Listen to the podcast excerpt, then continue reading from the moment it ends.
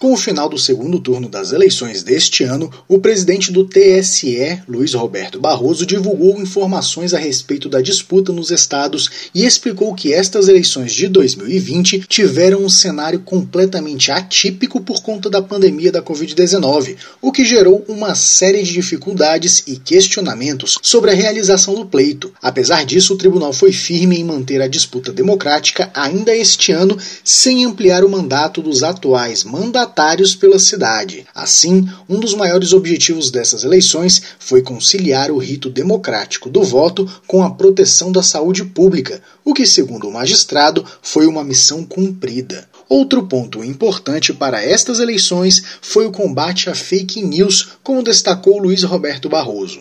Nós tivemos nessas eleições de enfrentar as campanhas de desinformação, as campanhas de notícias fraudulentas, também apelidadas de fake news.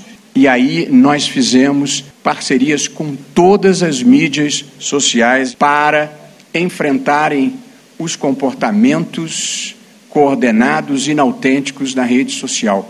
Portanto, fizemos um enfrentamento sem controle de conteúdo, como regra geral, mas com um controle de comportamentos e derrubamos uma imensa quantidade de contas fraudulentas nas diferentes mídias sociais. Quando questionado sobre a segurança dos votos pelas urnas eletrônicas, Luiz Roberto Barroso, que é ministro do Supremo Tribunal Federal, afirmou que nunca houve provas de fraude desde que as urnas eletrônicas começaram a ser usadas há mais de 20 anos e que não defende o retorno do voto de papel, e não apenas pelo gasto de 2 bilhões e meio de reais que isso pode gerar ao país, mas porque representaria um risco real ao sigilo do voto. Reportagem Janari Macena.